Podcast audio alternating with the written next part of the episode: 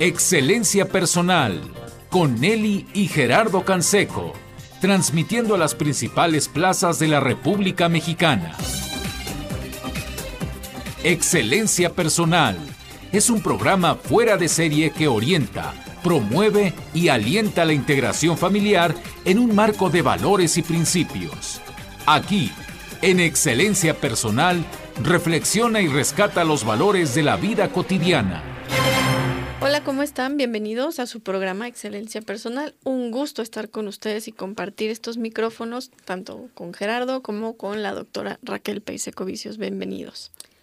Muchas gracias, muy buenas tardes, mis queridos Nelly y Gerardo. Buenas tardes, Raquel, bienvenida. Y hoy, hoy vamos a hablar de un tema, hasta dónde tolerar abusos, que es un tema muy interesante que engloba muchos aspectos de nuestra psicología, hasta dónde debemos tolerar los abusos.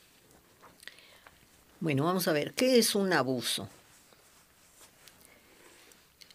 Un abuso es una extralimitación de un poder que tú mismo te concedes, ¿no?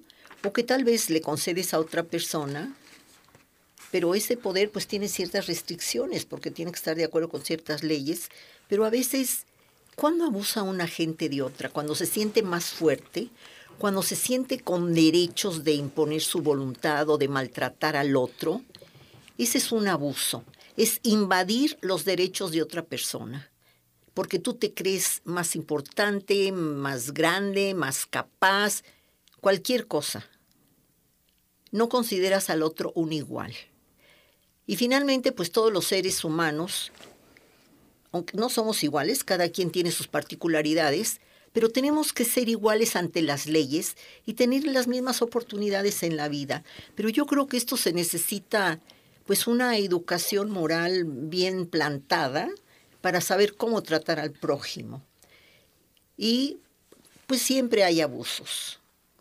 A veces, a veces tenemos que tolerarlos, vamos a ver cuándo hay que tolerarlos y cuándo decir hasta aquí y basta. Es muy difícil evitar los abusos porque existe todo tipo de gentes y hay y no todos tenemos siempre el mismo poder en algo. Sí, hay gente que está que tiene un puesto superior a uno o que está en una posición diferente o que nosotros mismos le hemos dado esas facultades pensando que es la mejor forma de organizar una sociedad y desgraciadamente arrebasa los límites, ¿no? Entonces vamos a ver, y el abuso lo vemos desde, desde un niño pequeño, y creo que los niños pequeños son los que más sufren del abuso, y sufren del abuso de los adultos.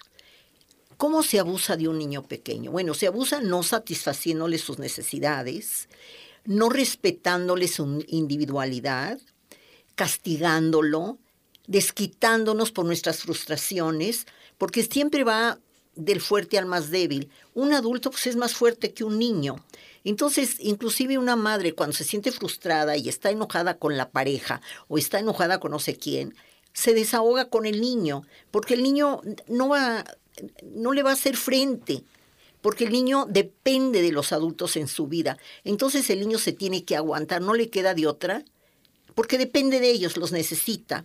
Y esto es muy grave. Tenemos que entender los padres que los niños, así como nosotros fuimos niños, deberíamos de tratarlo como a nosotros nos hubiera gustado que nos trataran, con respeto,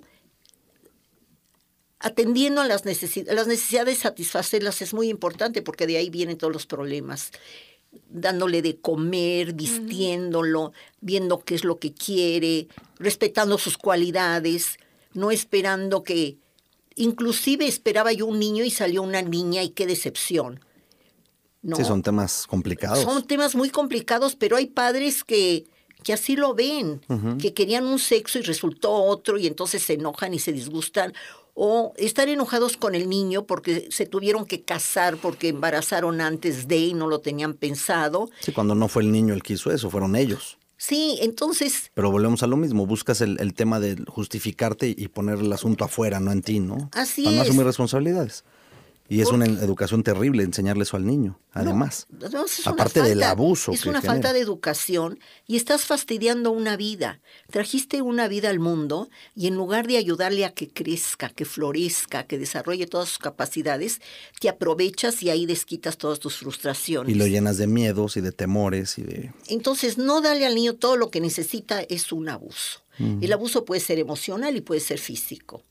Hay También en lo físico hay muchas cosas que no se creen como abuso. Digo, tú dices esta palabra de abuso y pensamos en los niños que son golpeados, maltratados. Son abusos. Pero hay otras formas de abuso que no se consideran como tal y lo son. Por ejemplo, un niño que está sobrealimentado y se vuelve obeso. Esa es una forma de abuso, porque le estamos restando años de vida, porque no estamos cuidando su salud a largo plazo y porque le estamos generando un trastorno alimenticio. ¿Y quiénes son los que deciden qué come y qué no? Los papás.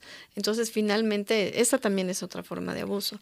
Un niño que no tiene las adecuadas horas de sueño porque los papás no están en casa o lo que sea y que se duerme cuatro horas, cinco horas al día, pues esa es otra forma de abuso, ¿no? No es nada más que tenga techo, eh, comida y sustento, sino también que un niño pueda eh, vivir saludablemente en todos los aspectos. Nelly, aquí venimos, eh, entramos en un campo así, mira, yo creo que hay abusos conscientes y hay abusos inconscientes. Por supuesto. La alimentación de un niño, una mala alimentación, no es porque la madre esté consciente de la alimentación que le esté dando. ¿Sí? A lo mejor eso es lo que ella puede, eso es lo que le puede dar y ese es el conocimiento que ella tiene. Entonces ahí es un abuso por ignorancia. Pero maltratar a un niño, pues que no se da cuenta que lo, que lo está maltratando y no se puede controlar. Porque inclusive yo veo cuando gente que viene a, a terapia dice, es que le golpeé a mi hijo, me siento muy mal porque siempre lo traté con golpes. Es decir, tú sabes que estás haciendo algo mal, porque como quiera que sea, te das cuenta, lo sabes, pero no lo puedes controlar, que son uno de los problemas que tenemos los seres humanos. La falta de control que tenemos sobre nuestras pasiones, sobre nuestros impulsos. Yo siempre digo, el cuerpo humano es como un coche. El coche tiene freno y acelerador. Y tú tienes que saber cuándo usar el freno y cuándo el acelerador. Si te equivocas, pues pones en riesgo tu vida y la de los que vayan contigo. Y de los este que van contigo y de, la, de los otros que tampoco tienen la culpa de, nada. Entonces, en la vida diaria, eso que entraría a lo de la inteligencia emocional, que todos deberíamos de tener una capacitación sobre eso, porque es muy difícil dominarla, la inteligencia emocional. Entonces tú te desquitas con el niño. Otra cosa, dejar al niño en manos de, de la nana, o cuando hay posibilidades que es el chofer y es la nana que los lleva a la escuela y casi no ven a los padres y la madre está muy metida en sus sociales, en casos de que sí. Huérfanos funcionales, ¿no? Sí, o si no es sociales, a lo mejor es el trabajo, hay gente que trabaja, bueno, gente que estudió y que quiere desarrollar la carrera y está todo el día trabajando y entonces los niños están en manos pues no, no son expertas. Los padres a no somos expertos en educación, pero como quiera que sea, está el, el lazo afectivo. Entonces te preocupas y por instinto sabes lo que le puede ayudar a tu hijo o no. Pero en manos extrañas, pues es más difícil. ¿Quién se va a preocupar por tu hijo? Sí, ¿a quién, ¿a quién le duelen más los hijos que a uno, no? Pues sí, ahora, estar peleando con el marido enfrente de los hijos también es, un abuso hacia los hijos. O decirles, fíjate, hablarle de papá mal o que le hable mal de la mamá. Tener a los hijos en medio de los conflictos es un abuso emocional. El niño no está en capacidad de entender los problemas, ni tiene por qué, porque no le incumbe. Entonces, los, y tratar los problemas de pareja dentro de la casa es un abuso para los hijos. Sí, hacerlo delante de ellos no es lo adecuado. Todas las divergencias se tienen que tratar fuera, que se vayan a un cafecito y ahí platican, que tiene doble ventaja. Ni, el contenerse. el contenerse, pues estás ante la gente y en eso sí somos muy delicados. Y no dejar la vibra negativa en la casa y no tener como público a los hijos, que les hace mucho daño. Ahora, tú hablabas de, de no poder controlar un impulso y yo creo que es importante como padres de familia, reconocer en qué necesitamos ayuda. Si, mi, si yo tengo un trastorno alimenticio y cada que tengo un problema me sirvo un litro de helado y me lo como enfrente de los niños, les estoy enseñando que esa es la forma de, de trabajar las emociones. Si yo no me puedo controlar y los golpeo cada que me enojo, pues tengo que buscar ayuda, porque además, como bien dices, hay papás que dicen, no quiero hacer esto, ¿qué hago? Pues ir a una terapia, buscar alguna forma de canalizar esos impulsos y de aprender a manejarlos diferente, porque a lo mejor yo fui golpeada y entonces estoy repitiendo la misma historia con mis hijos, pero si lo sigo haciendo y digo, ay, bueno, pues no, no puedo hacer nada, así soy, así me quedo, el abuso va a trascender en la vida de mis hijos. Nelly, tienes mucha razón. A ver, si nos dices... Pero hay que ser conscientes y entender. Exacto, lo primero es darnos cuenta. De ahí partimos y para seguirnos dando cuenta, pues vamos a una pausa. De acuerdo a reportes de derechos humanos internacionales, son los niños quienes más padecen el maltrato físico y emocional.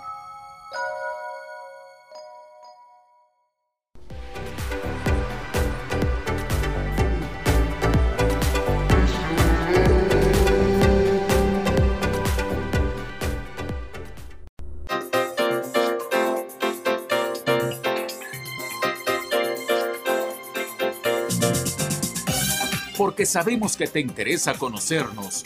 Nuestra dirección electrónica es www.excelenciapersonal.org.mx.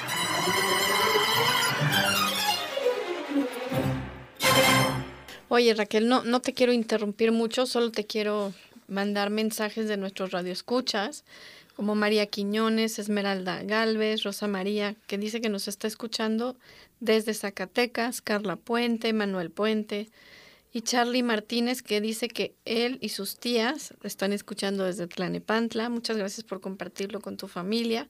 Lucy Rodríguez, Josefina Tobar, Adrián Hernández desde Guadalajara. Y Silvia Islas dice que le parecen excelentes los temas contigo. Lo mismo que Jerry, dice que tus consejos le sirven muchísimo.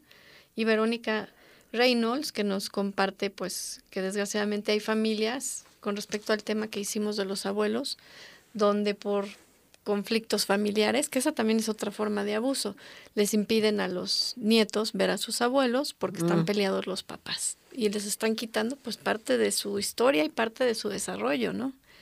Bueno, pues les agradezco a todos los radioescuchas por su retroalimentación y bueno, pues encantada de poder ayudar en algo. ¿Y hasta dónde tolerar los abusos? Bueno, en cuestión de los abuelos, aquí hay algo. Los hijos no tienen que ver en los problemas de los padres, entonces no les quites los derechos. Es como si tú te enojas con tu pareja y lo castigas no permitiéndole ver a los niños. Final finalmente, ¿quiénes son los castigados? Son, los niños. No estás castigando a la pareja. a lo mejor el padre sufre porque no ve a sus hijos, pero los más afectados son los hijos. Esta es una forma de abusar de los niños. Si consideráramos eso, nos daríamos cuenta de que estás cometiendo doble abuso. Sí, entonces hay que entender, el abuso físico consiste en pegarles, en jalarles los pelos, en eh, todo lo que sea golpes, maltrato, quemaduras, todo eso es un abuso físico. Pero el abuso físico todavía se puede, hay manera de, de curarlo, por ejemplo, pero el abuso emocional te deja huellas muy fuertes. Entonces decirle al niño que marca vidas. Marca vidas, decirle que es tonto, que es torpe, que no va a llegar a nada, que no lo quiero, que, en fin, eso es eh, que no sirve, que mira cómo estudias, mira, tu hermana está mejor que tú o tu hermano y tú eres un burro, qué sé yo. Todo eso afecta mucho la autoestima. Es un abuso terrible. Otra cosa, cuando hay abusos, abusos sexuales que generalmente son de parientes, de gente cercana a la casa. Entonces uno no debe ser tan confiado y no, pues está en buenas manos, está, en, está con el hermano mayor o está con el hermanastro, está con el padrastro, qué sé yo. Yo creo que una, la madre tiene que estar al pendiente de los hijos y, y estar de la La madre y el padre. la madre y el padre. Bueno, yo digo, no sé, la madre porque a lo mejor el, generalmente el padre trabaja, ahí si no hay madres, pues muchas trabajan y muchas no, pero hay que tener cuidado con quién dejamos a los hijos. Lo mejor sería no dejarlos con nadie. Qué difícil, ¿eh? Sí. Y cuando se puede con las abuelitas, pues qué maravilla, porque es, alguien que sí los va a cuidar. Pero estar al tanto de todo eso. Ahora, cuando un niño sufre un abuso de algún pariente, no te lo va a contar, porque generalmente lo amenaza, ¿no? Si tú le dices, te va a pasar esto, y si tú le dices, entonces el niño está tan atemorizado que no dice nada.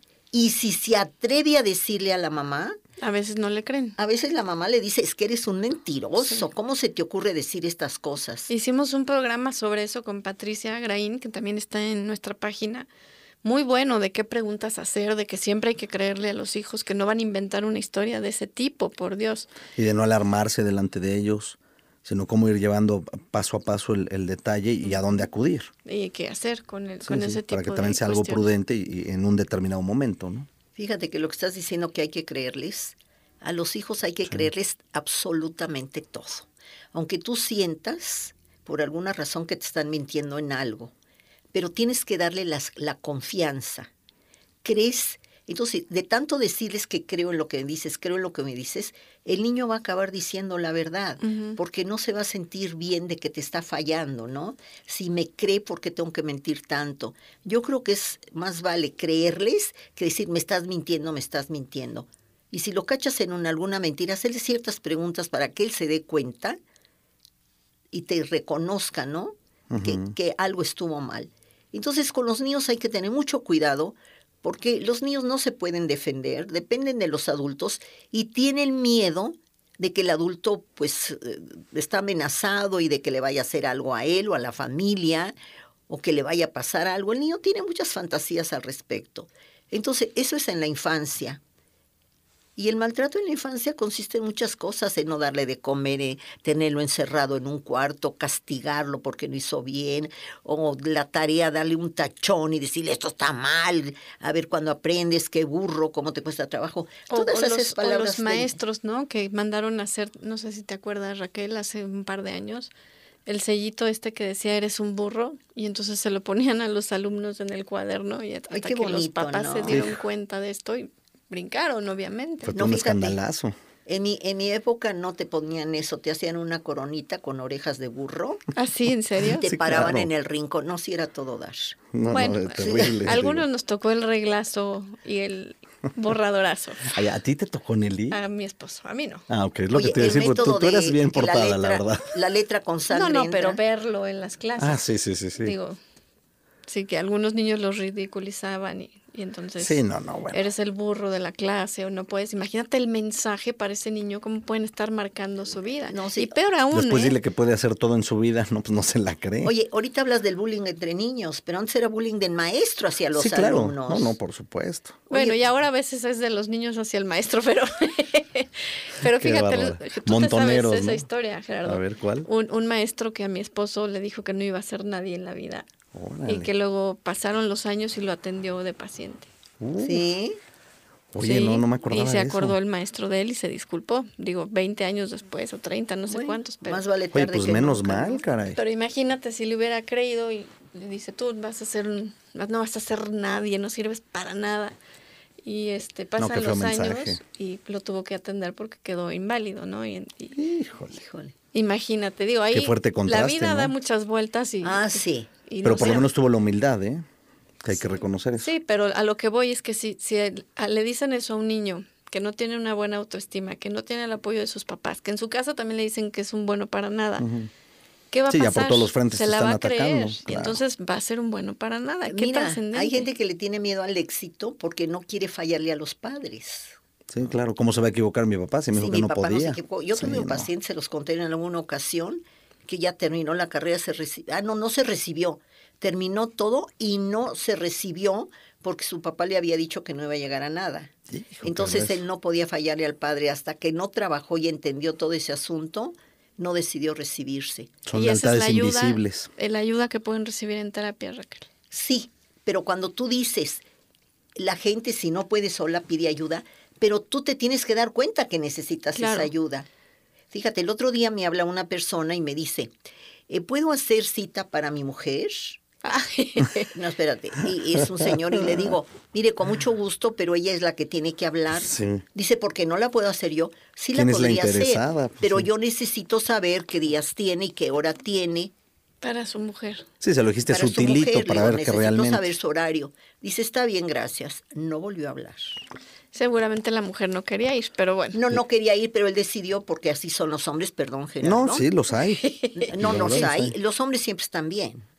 Las que estamos mal somos las mujeres. En muchos eh, hay mucho esa creencia. En muchos casos. Volvemos. La tortura psicológica daña al individuo no solo en su estado de ánimo, sino también en su sentido de vida.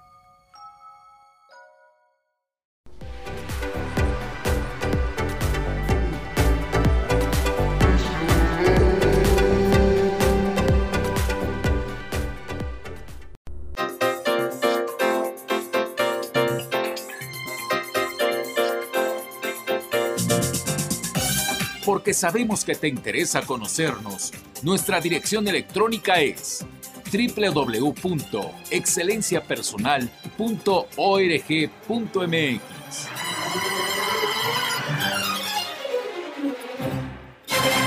Continuamos hoy en Excelencia Personal hablando de hasta dónde tolerar los abusos. Y Alma García te manda bendiciones, Raquel.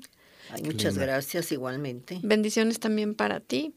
Pues es un tema muy complejo, ¿no? Que se pone interesante y sí, a mí también me ha pasado que, fíjate, me llaman las mamás para sacar cita para sus hijos y cuando vamos a tomar los datos resulta que el hijo tiene 30 o 40 años. Entonces le decimos, señora, muchísimas gracias, apreciamos su interés, pero el que tiene que hablar es él o ella, porque si no esto no va a funcionar. Sí, porque ni modo que le esté cuidando la alimentación a esa edad. O que lo mande a terapia y no va a querer ir, o sea, así. No, porque si tú no quieres tomar la terapia, no te va a servir de nada tomarla. claro. Además vas y das puras datos no falsos. Tiene caso, en fin. O vas porque te obligaron y, y- y cuentas cuentos, ¿no? Dices mentiras. Entonces nada más estás perdiendo el tiempo y el dinero y no tiene caso. Y el tiempo útil del, del- del terapista o del, si del tú no terapeuta. estás digo. consciente y tienes la humildad de reconocer que tienes un problema en alguna área, pues no sirve, quédate con tu problema y se acabó. Sí. Digo, pues necesita uno estar consciente de que, pues que a veces neces- uno no es todólogo, ¿no? A veces hay cosas en las que no puedes salir solo y no Sí. pasa nada. Si te das cuenta que en tu vida ha habido algún tipo de abuso por parte de tus padres, por parte de maestros, por parte de algún adulto, por parte de tus hermanos, es muy importante que busques ayuda, porque eso te va a liberar, te va a hacer vivir más en paz y en tranquilidad y no abusar tú de los demás, que no Eso, que siga no siga esa repitiendo cadena. Porque repites el patrón. Sí. A ver, Raquel, de una vez danos tu teléfono por si hay alguien interesado. 52 51 28 07. ¿Y cómo romper estos temas del abuso, Raquel? Bueno, fíjate que lo más difícil es cuando hay abuso, abuso sexual. Sí. es, es imprescindible trabajarlo porque hay gente que decide no casarse o se casa y no quiere tener hijos o como que son, hay fidelidades a, a parientes y a padres. Tienes que romper con todos estos tabús para poder seguir con tu vida. Entonces sí necesitas una ayuda. Sí, hay mucho que sanar. Hay mucho que sanar. Y tienes que estar consciente que tú mereces ser feliz. Y esto, pues tú no eres el único, aunque dicen que mal de todos consuelo de tontos, pero no es eso. Son problemas relacionados con la humanidad, con nuestra forma de ser y de vivir. Y para romper un patrón, como tú dices, tiene uno que ser consciente. Porque inconscientemente tú repites patrones.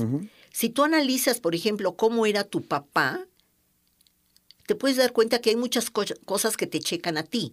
A lo mejor hay cosas buenas y a lo mejor hay cosas que dices, ah, caray, es que esto hacía mi papá, pero yo no estoy de acuerdo, conmigo no va. ¿No? Yo con mi mamá en paz descanse, pues yo me di cuenta que yo hacía muchas cosas que ella hacía, que yo le criticaba, pero yo las hacía. Sí, de repente se ve uno haciéndolo y dices, ups. Sí, No, sol- no solo no quería hacerlo, lo criticaba. Más Ok, delicado. cuando tú ¿no? dices, ¿a quién te parece a tu papá o a tu mamá? Y empiezan a analizar conductas, dice, ah, Chihuahua, pues esto es, Esto es de esto acá. me queda, ¿no? Sí. Esto yo hacía. Entonces tienes que ser consciente, pero para eso tienes que tener las ganas de sentir que algo te molesta y corregirlo. Bueno, hemos hablado de abusos en la infancia, que siempre una parte pues está desprotegida porque porque depende de la otra completamente. Ahora, ¿qué pasa en el trabajo? Pues en el trabajo también hay una dependencia, porque el, tra- el tra- el el trabajador depende del patrón. Pero hay abusos. Por ejemplo, un contrato que no se cumple. Llamarle la aten- atención a un, a un obrero, un trabajador delante de otros. Esto, esto hiere mucho la autoestima. Cuando tú quieras llamarle la atención a alguien, se lo tienes que decir en forma particular y no como recriminación, sino decirle, mira, esto te queda mejor así y esto acá. Y también saber perdonar los errores, porque uno al actuar también comete errores, entonces Sí, tiene uno que es ser más parte de lo humano. Ahora, no cumplir con contratos, trabajar más horas de las estipuladas, Eso es súper común. que aquí en México es muy común, sobre todo en los bancos. Y en las Bueno, en empresas cantidad de, de cosas. Y a las empresas, ¿no? O te dejan tareitas cuando ya te tienes que ir, cinco minutos antes. ¡Ah! Esto es urgentísimo, se tiene que presentar y qué sé yo. Sí, ahí estás dos horas, ¿no? Entonces te tardas dos horas. Y si tienes un compromiso en la casa, y aunque no tengas el compromiso, y es tu tiempo libre. Sí, tenemos una... No, y ni le mueva Raquel, o sea, también con, con lo que se, por ejemplo, en esta ciudad, lo que se tarda la gente en transportarse de un lugar a otro. Es, es fuertísimo. Y ahora ni qué decir cuando ha habido lluvias, inundación, hijo, qué complejo es. Tenemos una familiar que no se puede salir del, del puesto en el que está porque lleva muchísimos años, ¿no? Y además, pues le gusta su trabajo. Sin embargo, sí tiene un jefe súper abusivo que le habla sábados, domingos, a las 3 de la mañana, a las 12 de la noche, y si no le contesta, la corre. O sea, Bueno, esa ahí, es una forma de abuso. ahí está el problema. ¿Hasta Sí, dónde tolerar el abuso? Claro. Fíjate, si yo tengo que, yo tengo mucha necesidad del trabajo, tengo un jefe muy abusivo y también se siente, ¿no? Hasta dónde puedo. Mientras el otro avanza y tú retrocedes, pues el otro sigue avanzando, hasta que tú no le pones un alto. Si tú realmente necesitas ese trabajo, ahora hay otra cosa, si la corre, bueno, la tiene que indemnizar. Pues sí, pero para cómo están las leyes y, y- No, y bueno, la no, realidad. no, yo creo que ahí todavía te puedes defender algo. Pero si, si maneja de tal manera para que tú renuncies, ahí es donde hay un juego de poder. Sí, claro. Y si tú Y renuncias, se comete más abuso. ya no te toca nada. Ahora, ¿qué tanto? También qué tanto me quiero yo y qué tanto necesito el trabajo y qué tanto puedo aguantar. Me está afectando ya mi salud, estoy muy nerviosa, ya no me siento a Exacto, gusto. ese Me gusta el trabajo, pero este jefe cada vez se aprovecha más de mí. Claro. Entonces, tanto invade todo yo tengo que poner contexto. un alto. Que si se enoja y me corre, pues me paga y yo me voy. Pero si yo necesito el trabajo, me quiero cambiar. Ahora, si me quiero cambiar, tengo que buscar otras posibilidades. Y no se tira el agua sucia hasta que no se tiene agua limpia. Ujú. Entonces, a mí me llega un paciente y me dice, es que ya no aguanto estar allí. ¿Te quieres cambiar? Bueno, pues has buscado otros trabajos, tienes otras propuestas, hasta que no tengas otro trabajo, no te salgas. Sí, a veces por la edad es difícil, ¿no? Digo, después de los 50 años Bueno, que ya no los ahora, quieren si no me queda de otra, pues no me queda, me tengo que aguantar. Entonces me tengo que hacer, por decir, un lavado de cerebro y encontrarle lo bello. Me gusta el trabajo y encontrarle lo bello a esas horas extras que me quedo allí que no me afecten. Aquí el problema es que si tengo que soportar una situación, Sí, que no se vaya acumulando. ándale, no, ¿cómo la manejo para que no me afecte? Porque no son las circunstancias. Sí, por eso digo, se, se acumula emocionalmente Sí. y te hace daño. Ahora, si, si, si ya me está afectando mi salud, bueno, pues al diablo el jefe con su trabajo, ¿no? Pero si tengo la manera de controlar el asunto emocionalmente y ver la manera de que no me afecte, pensar que me gusta el trabajo, estoy aprendiendo y además la remuneración que recibo, a mí me hace mucha falta, no la puedo dejar, me tengo que aguantar y tengo que prepararme emocionalmente. Exacto. Mira, Y poner límites, que también, a ver, tú hablabas al principio, son dos, dos, dos cosas. ¿Cómo trato yo a los demás para no ser yo abusiva? Y la otra, ¿cómo pongo límites para que no abusen de mí? Que son las dos cosas importantes en relación al abuso. Entonces, ¿cómo puedo poner límites aún en esta situación adversa? ahora, Nelly, también pasa algo. Sí, que es muy complejo, ¿no? La primera vez, tú tienes que poner. Si tú, te, si tú dejas la primera vez y la dejas pasar, Sí, va a gana haber mucho una terreno. segunda Ujú, con más abuso. claro. Sí, o sea, se gana terreno que- Y se, paulatinamente. se vale que aunque lo hayan hecho dos veces, digas, hoy ya no, se acabó hasta aquí, pero tú tienes que reconocer dónde está tu límite. Volvemos con más. El maltrato psicológico ocasiona en las personas daños emocionales permanentes.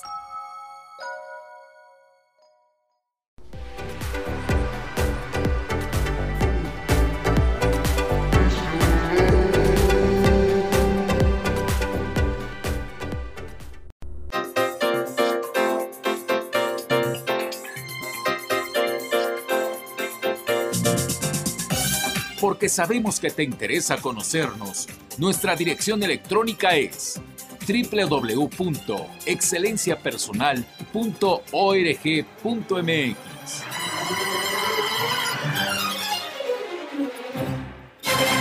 ¿Hasta dónde tolerar los abusos? Es un tema súper complejo que aplica a muchísimas cosas. Puede aplicar en los niños, en la escuela, con los maestros, en el trabajo, en la pareja.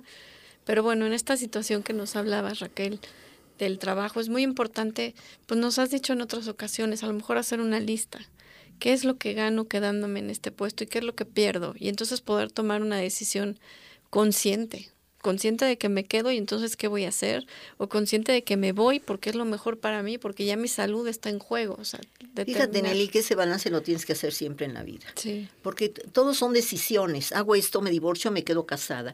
Este, o me caso o me quedo soltera. O voy a este colegio o voy al otro. Siempre tienes que hacer un balance de qué es lo que gano y qué es lo que pierdo. Y tienes que decidir. Y tienes que decidir siempre qué es lo mejor para ti dadas las circunstancias. Ahora seguimos en el trabajo el trabajo también, cuando tú das sugerencias y no te toman en cuenta, te ignoran o no te llaman por tu nombre, oye tú, pues todo eso es una, ese es abuso. El lenguaje que se usa, ¿no? Que no sean ofensas, porque todo es, es, un abuso, el lenguaje juega un papel muy importante. Ahora, para que un trabajador o una persona que está trabajando al mando de, este, por las órdenes de otra, para que rinda, tiene que tener un ambiente positivo, tiene que sentirse reconocida y apreciada, porque si no, no va a rendir tampoco. Si tú maltratas a una persona y la haces que se sienta poca cosa, pues eso es lo que te va a dar poca cosa, porque le estás quitando todas sus capacidades, se las estás coartando, se las estás minimizando. Y esto además te afecta mucho tu autoestima. Entonces...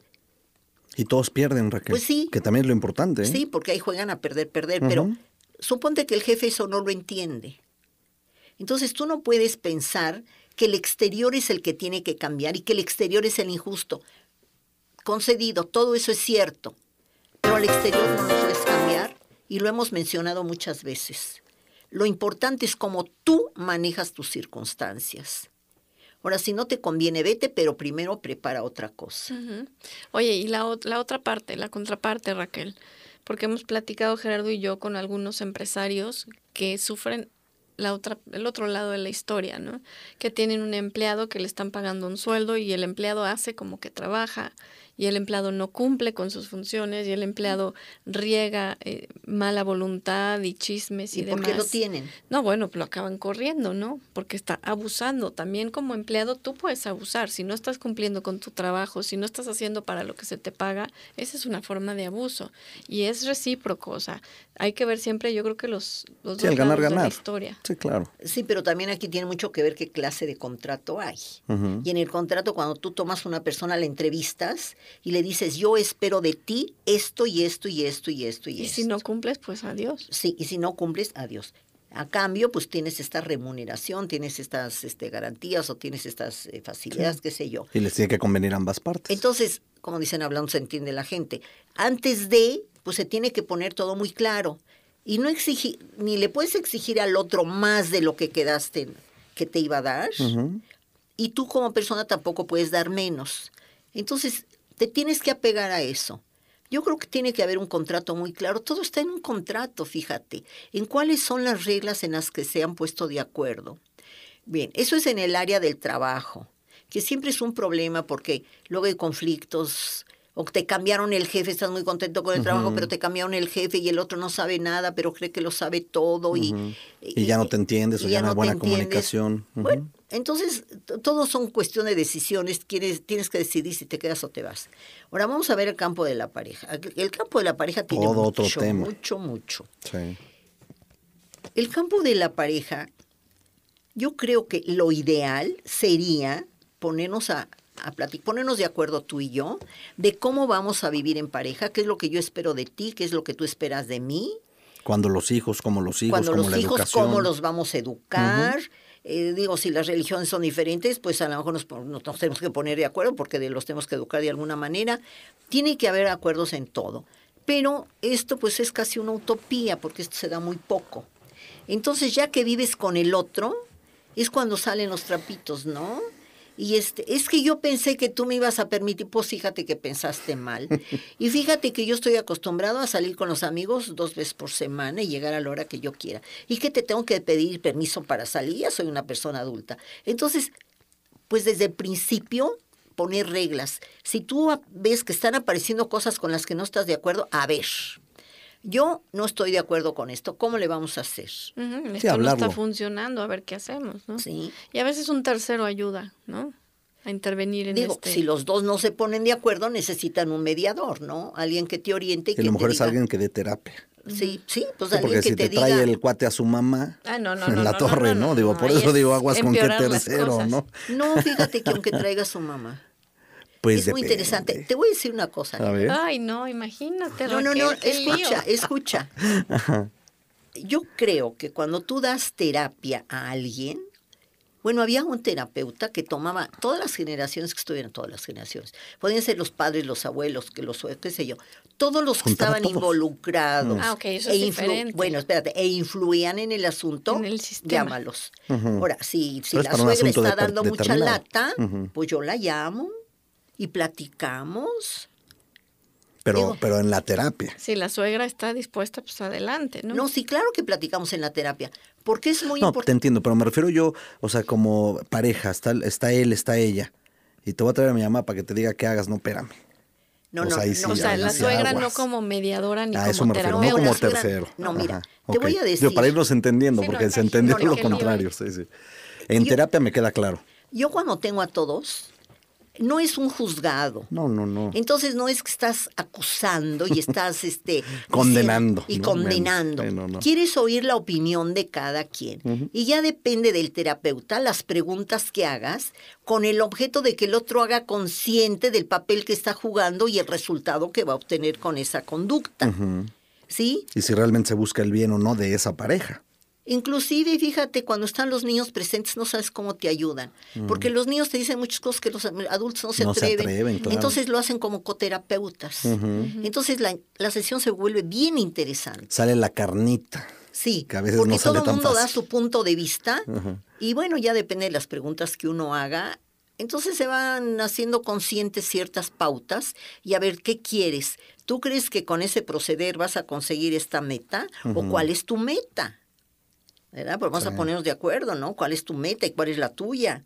Y vamos a ver si el camino que por el que andamos nos va a llevar a donde queremos llegar. Mira, el ser humano puede tener muchas actitudes negativas, pero también las tiene positivas. Entonces en la vida tienes que tomar la parte positiva para poder caminar. No quedarte en lo negativo. Es más, casi ignorarlo. Fijarte, salud, Salud. salud. Gracias. Vamos a aprovechar el estornudo. Tenemos que ir a una pausa. Perdón, Raquel, pero ahora volvemos. De acuerdo a reportes de derechos humanos internacionales, son los niños quienes más padecen el maltrato físico y emocional.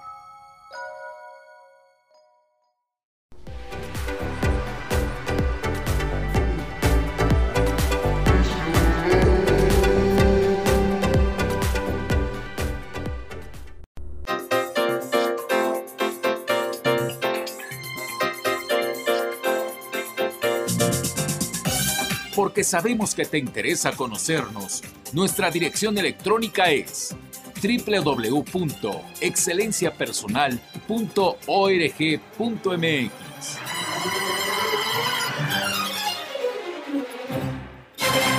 Continuamos hoy en el programa hablando de hasta dónde tolerar los abusos. Y pues algunas conclusiones que podamos dar el día de hoy, Raquel. Ya estamos en conclusión. Ya estamos en conclusión. crees? Se nos ha pasado muy y rápido. todavía todo lo que falta en la pareja, a ver. Y todo lo que Raquel. falta tolerar, fíjate. bueno, las conclusiones es que tienes que aprender a manejar las circunstancias. No se te olvide que tú eres una persona valiosa. Cuida tu autoestima. Nadie tiene derecho a aplastártela. Y tienes que saber también no, no dejarse abusar por los hijos, no dejarse abusar por la pareja y no dejar pasar los problemas. Se te presenta un problema, algo que no te gustó, acláralo. No en el mismo momento que estás con la adrenalina muy alta, pero te calmas un poquito y resuélvelo. No dejes problemas sin resolver. Recuerda, lo más importante es tu persona, tu autoestima, cuídala, mereces lo mejor y nadie tiene derecho a abusar de ti ni hacerte menos. Entonces uno tiene que tener cuidado eso. Tiene uno que desarrollar su inteligencia emocional, no comprar todas las culpas, ¿verdad? Y no comprar ninguna, entender cuál es el problema, por qué actuó cada quien así, y tiene uno que saber perdonar y poner las cosas en su lugar. No dejar pasar, porque dicen que el valiente es valiente hasta que el cobarde quiere. Si tú no le pones un alto a las cosas apenas suceden, eso se va a ir acumulando. Entonces se juntan los resentimientos y llega un día que explota. Claro. y hay que tener muy claro el objetivo, Raquel. El objetivo es construir, mediar, llevar la fiesta en paz, llevarnos mejor, ir hacia la felicidad, no destruir, ir hacia la infelicidad y condenar a los demás. Entonces, fíjate, te estoy tolerando esto porque yo sé en mi interior que a mí me conviene, me conviene por alguna cosa. Si ya me está haciendo daño y no me conviene, vámonos. ¿Ok? Sí, y saberlo hablar en un momento calmado. Y, también hay veces que se va a decir, oye, ya está subiendo de tono en la conversación, vamos a dejarlo para otro momento porque ya nos calentamos aquí, ¿no? Cuida tu integridad personal, eso es muy importante. Fenomenal, Raquel. Muchas gracias por, por el tema de hoy. Mucho que analizar, mucho que revisar cada uno de nosotros y pues trabajar cuando sea necesario estos aspectos. Si hemos dejado que abusen de nosotros, ya somos adultos, si de niños fuimos abusados, si ahora estamos abusando de alguien más, pues son eh, eh, temas que tenemos que trabajar y buscar ayuda. Digo, hay grupos también, el ayudarte de, de Dios es importantísimo. El libro este de de penitencia por amor justo habla de esto, ¿no? De, las situaciones que pudiste haber vivido en tu infancia y a lo mejor las tienes por ahí guardadísimas, reprimidas en lo más profundo, pues si te pones a orar, a rezar, puedes irlas descubriendo, perdón, y trabajando y dándote cuenta para que abras esa puerta, no se queden por ahí atoradas y no impidan que seas feliz en esta etapa de tu vida actual. No importa la edad que tengas, es importante resolver lo de tu pasado, que todos tenemos pasado que trabajar, todos y cada uno de nosotros. Así es. Hay grupos como Secura, el que fundó Maruja Cándano, que lo pueden buscar en su página, Secura con C.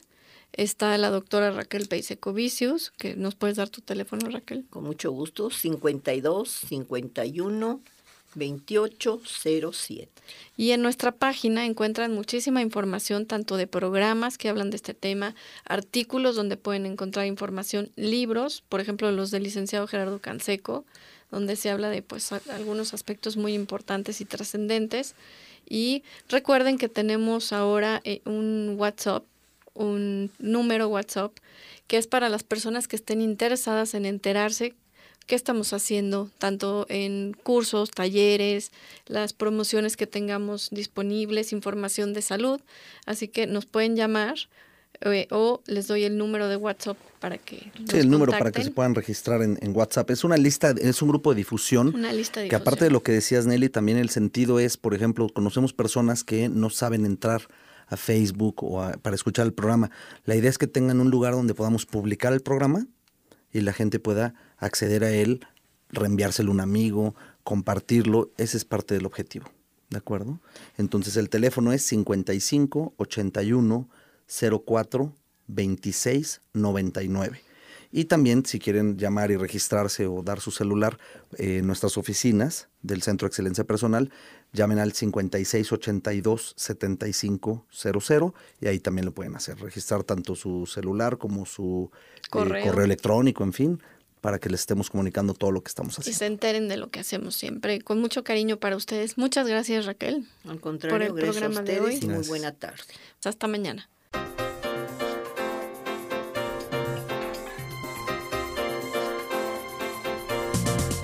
Excelencia personal.